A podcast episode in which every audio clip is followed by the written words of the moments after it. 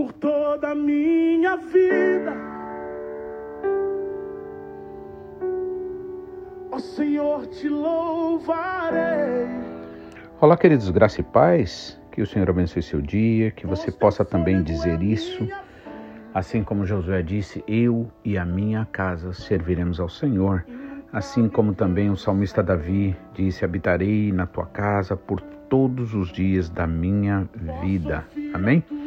Que você realmente esteja disponível a ouvir a voz do Senhor, a obedecê-lo, que o seu coração seja cada dia mais inclinado a atender às necessidades do seu espírito, né?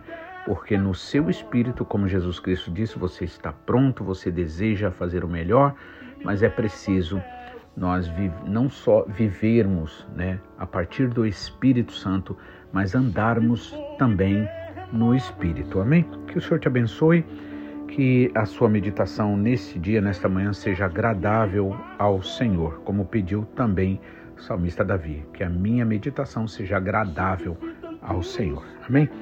Gostaria de dar continuidade então, Mateus 26, dos versículos 57 né, em diante é, vou ler até, na verdade, os 58, aliás, desculpa, 68, né? Mas dependendo da meditação, a gente vai dividindo e é, vemos todo o capítulo. Amém? Que o Senhor te abençoe. Gostaria então de estar lendo Mateus 26, a partir do versículo 57, que fala quando Jesus está diante do sinédrio diz o seguinte: E os que prenderam Jesus o levaram à casa de Caifás, o sumo sacerdote, onde se haviam reunido os escribas e os anciãos. Pedro o seguia de longe até o pátio do sumo sacerdote e, tendo entrado, assentou-se entre os servos para ver como aquilo ia terminar. E os principais sacerdotes e todo o sinédrio procuravam algum testemunho falso contra Jesus, a fim de o condenarem à morte, e não acharam, apesar de terem sido apresentadas muitas falsas testemunhas, mas afinal compareceram duas, dizendo: Este disse: Posso destruir o santuário de Deus e reconstruí-lo em três dias. E, levantando-se o sumo sacerdote, perguntou a Jesus: você não diz nada em resposta ao que estes depõem contra você? Jesus, porém, guardou silêncio.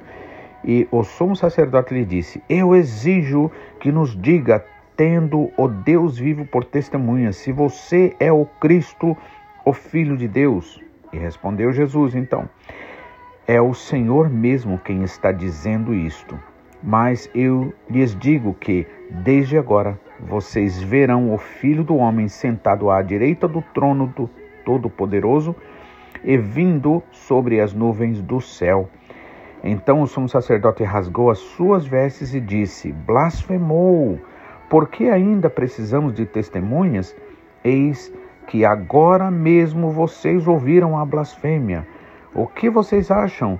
E eles responderam: É réu de morte. Então alguns cuspiram no rosto de Jesus e bateram nele, e outros esbofeteavam, dizendo: Profetize para nós, ó Cristo, quem foi que bateu em você? Né? Vamos orar nesse momento. Pai, mais uma vez nós te louvamos e te agradecemos. Verdadeiramente nós te adoramos, Pai, em espírito e em verdade, porque ninguém jamais, Pai, pôde provar tanto amor para nós que não merecíamos absolutamente nenhum amor, muito pelo contrário, mereceríamos a condenação eterna.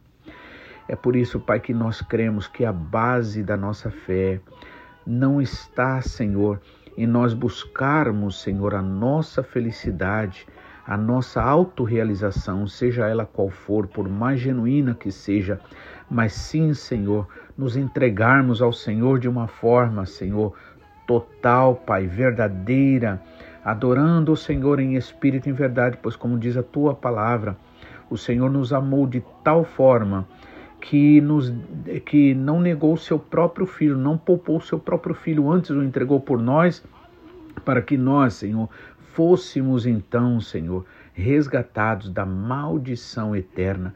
Pai, que esta verdade, Pai, esteja, Senhor, sendo mais e mais enraizada em nosso ser, Pai, para que nós possamos, em nome de Jesus, nos tornarmos, Pai, cada dia mais semelhantes ao Senhor Jesus, sendo verdadeiros discípulos do Senhor Jesus não apenas cristãos, não apenas evangélicos, não apenas crentes, protestantes, seja lá qual for, Senhor, mas que nós possamos de fato estar no caminho, Senhor, seguindo o Senhor, para podermos dizer, como o apóstolo Paulo disse: Não mais vivo eu, mas Cristo vive em mim.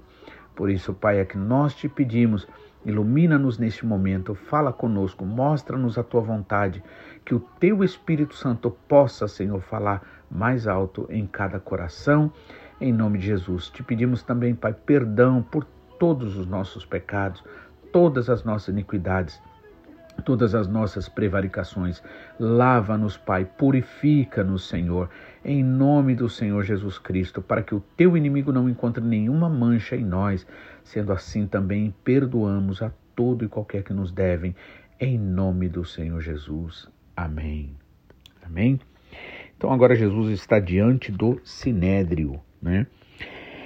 E aí diz o versículo 57: E eis que prenderam Jesus e o levaram à casa de Caifás, o sumo sacerdote, onde se haviam reunido os escribas e os anciões. Ou seja, em outras palavras, eles dão serviço para outros fazerem, mas eles mesmos querem se manter o mais, vamos dizer, limpos na cabeça deles. Isto é covardia, isto é desonestidade, isto é iniquidade, é injustiça. A Bíblia deixa bem claro que o fruto do Espírito é paz, amor, alegria, longanimidade, benignidade, mansidão, temperança, domínio próprio, né? E contra essas coisas não há lei, né? Mas o fruto da carne. Então, não é porque a pessoa é, se diz religiosa, não é porque a pessoa se diz líder ou crente, seja lá o que for, né, que é, isso venha garantir né, alguma confiabilidade. É preciso, de fato, nós sermos seguidores do Senhor Jesus Cristo.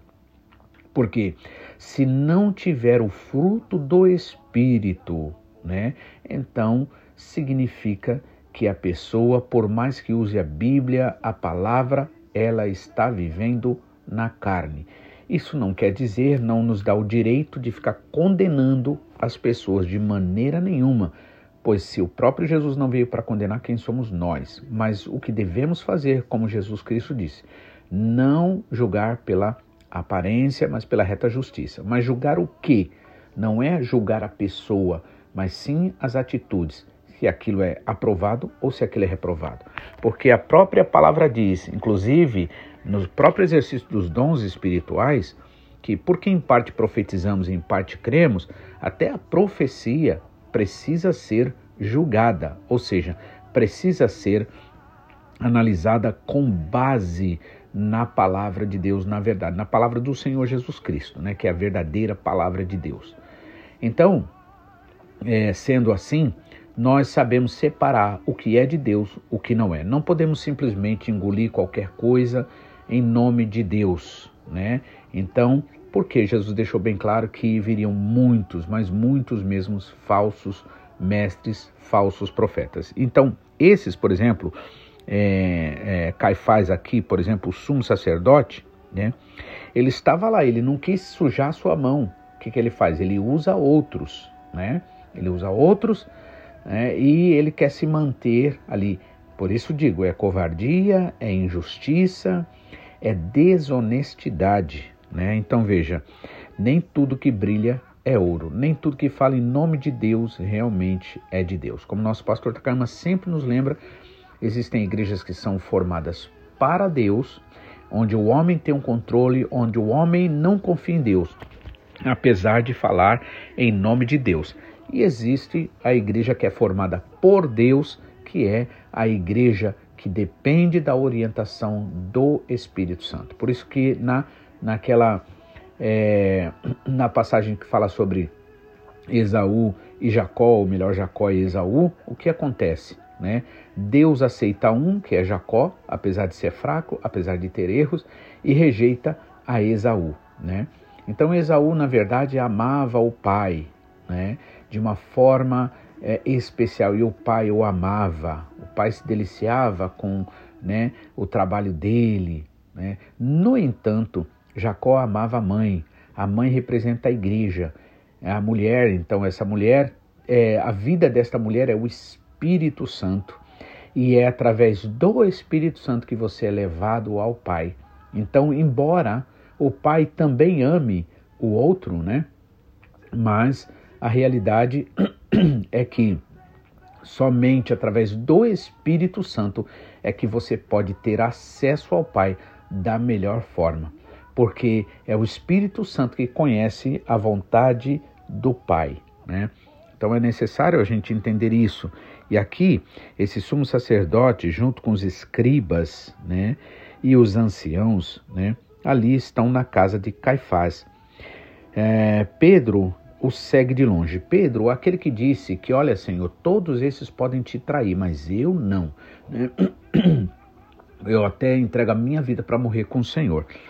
A intenção dele foi muito boa, no entanto, ele realmente é, estava ali é, preste a abrir uma próxima página da vida dele e ver que ele não era tão bom quanto ele pensava e não era tão forte como ele queria ser, né?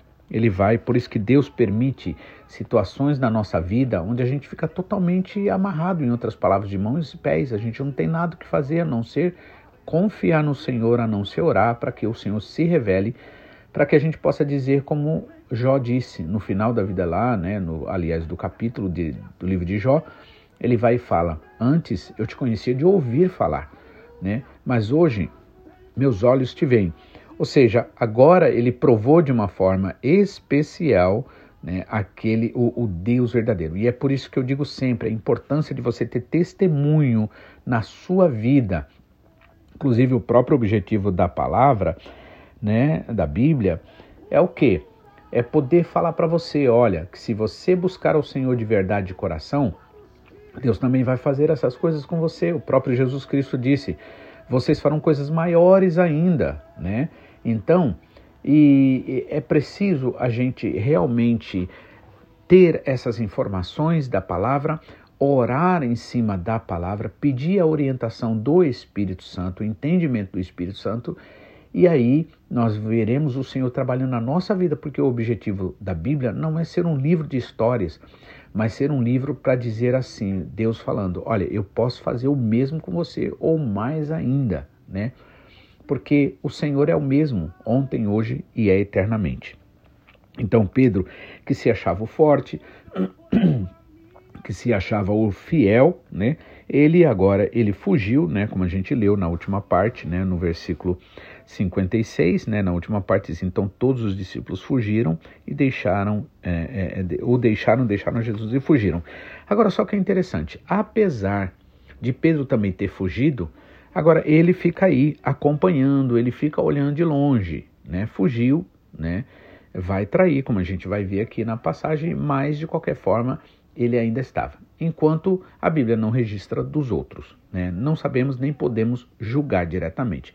Mas essa questão de Pedro é interessante, né? ele fica ali meio que rondando. Né? E aí, é, tendo entrado, assentou-se entre os servos para ver como aquilo ia terminar. E os principais sacerdotes e todo o sinédrio, veja só, né, todos contra um, né, é, é, buscando, querendo buscar coisa ruim em Jesus Cristo, né? erros. Né? Isso tipifica fariseus, né? hipócritas, né? buscar coisa ruim nos outros. Então, se a gente tem um coração desse jeito, o erro está na gente. Né? O erro, muito. Jesus disse: quando você tenta tirar o cisco do olho de alguém, tem uma trave no seu olho. Então, muito mais do que é, o erro do outro, é o erro daquele que se acha espiritual e fica buscando o que condenar o outro, quando na verdade o próprio Jesus Cristo não fez isso. Agora, isso não quer dizer que nós também agiremos de forma passiva, do tipo assim, alguém fez verdadeiramente o erro, o mal, e a gente, em nome de eu não julgo ninguém, eu não falo nada, é, a gente simplesmente é, finge que não está vendo nada. Primeira atitude que nós devemos tomar diante de um erro é orar, orar. E aí Paulo deixa até claro, né, que a gente, aquele que se julga estar em pé, olhe para que não caia, né? Então, a primeira coisa que a gente tem que fazer é orar, levar ao Senhor. Tem coisas que é para gente falar, tem coisas que não é para gente falar. Tem coisas que se resolverão, né, a partir do próprio trabalho do Senhor diretamente. Isso para mim me lembra, sempre que Davi ia para uma guerra, ele sempre orava, ele sempre pedia: Senhor, é para eu ir lutar? E aí, às vezes o Senhor dizia sim, vai e luta. E outras vezes o Senhor falava não, entende? Então não é tudo que você tem que ficar, desculpa a palavra, não estou sendo grosseiro, mas se meter, né? Não, você tem que orar, você tem que é, você tem que pedir ao Senhor orientação, né? E aí, é, quando nós assim agimos, somos guiados pelo Espírito Santo. Aquele que é guiado pelo Espírito Santo, esse é de Deus, verdadeiramente. Então você precisa ser guiado pelo Espírito Santo, porque se você não é guiado pelo Espírito Santo, você é guiado na carne, né? Então, é, e aqui, né, Pedro, né, aliás, é, os principais sacerdotes, né, o versículo 59, né, e todo o sinédrio procuravam algum testemunho falso contra Jesus, ou seja, o coração deles estavam guiado pela carnalidade, pelo mal, pelo espírito maligno de ficar procurando o mal na vida dos outros. Então isso você não pode fazer. Isso eu não posso fazer. Nós precisamos sempre levar o nosso coração ao Senhor e como Paulo também ensinou, leve todo pensamento cativo aos pés de Cristo. Então, se você fica pensando mal dos outros, se você fica buscando mal nos outros, significa que o erro está em você. Agora, quando acontecer algum mal, então temos duas atitudes a fazer. Primeira atitude é orar, falar com o Senhor, porque muitas coisas serão resolvidas é, a partir de um conselho, de um, uma exortação, e outras serão ah, o próprio Deus ministrando ali e a pessoa vai reconhecer, né? E ela vai se arrepender ou não, ou vai tomar o caminho dela, né? Mas a gente não tem que ficar buscando o erro, como esses caras aqui. E aí, não acharam, apesar de terem sido apresentadas das muitas falsas testemunhas. Então, a primeira forma é você orar, a outra forma é você, como Jesus Cristo disse, Mateus capítulo 18, é, se teu irmão pecar contra ti, vai a ele só e conversa com ele, seja franco, olha, eu não gostei disso, para mim isso foi errado, foi desrespeitoso, e aí você fala com ele. Se ele te ouvir, você ganhou ele, não precisa mais falar nada para ninguém, você vê, não pode ficar espalhando. Depois, se não, aí chama duas ou três testemunhas. Isso ainda Jesus está preservando a identidade da pessoa, o respeito pela pessoa. Agora, se não te ouvir, aí sim, leva à igreja. E se não ouvir a igreja, então considera-o como gentil. Ou seja, é, é, não tenha comunhão com essa pessoa. Então é isso o ensinamento de Jesus Cristo. Amém? Então, mas assim, eles procuravam o mal e não acharam, apesar de terem sido apresentadas muitas falsas testemunhas. Outra coisa interessante aqui é que é, pessoas, para querer se aproveitar em nome de dinheiro, em nome de prestígio, né, sempre vai existir. Então, isso tudo está escrito na Bíblia. Não é para fazer fofoca para mim, para você. Não é para dizer da vida dos outros. É para dizer, se você, é, é Jesus em outras palavras dizendo, se você não me seguir, literalmente falando, né? Ou seja, nas atitudes, no coração, na sinceridade, na verdade, você vai ser mais um deste da multidão, né? E não acharam, apesar de ter sido apresentado muitas falsas testemunhas, né? Mas afinal compareceram duas afirmando: Este disse: Posso destruir o santuário de Deus e reconstruí-lo em três dias. Jesus falou isso, falou e amanhã a gente vai ver sobre isso. Amém? Que o Senhor te abençoe, que você possa realmente entender, que o temor do Senhor possa estar no seu coração, para que você possa sempre se perguntar: estou realmente seguindo a Jesus ou as minhas carnalidades, meu pensamento natural humano, né? Então, importa é que a gente sempre faça um reajuste, um autoexame, para que se a gente vê que está se desviando do caminho, a gente volte, porque só Jesus é o caminho, a verdade e a vida, e nele, ele é o único que nos leva ao Pai. Amém? Ao amor, à verdade, à transformação e libertação. Que o Senhor te abençoe, que você realmente possa viver de acordo com aquilo que o Espírito Santo ministrar na sua vida. Deus abençoe e até amanhã, em nome de Jesus. Ó Senhor, te louvarei. Pois teu fôlego é a minha vida. Nunca me cansarei. Posso ouvir a tua voz. é mais doce do que mel, que me tira desta cova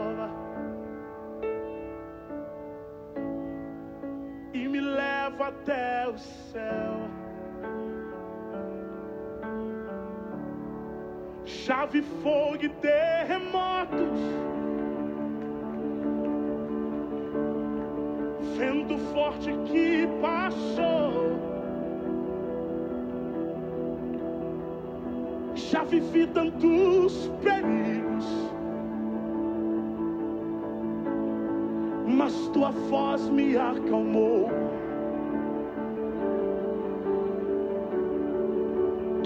Tu das sorte às estrelas. e ao mar os seus limites. Eu me sinto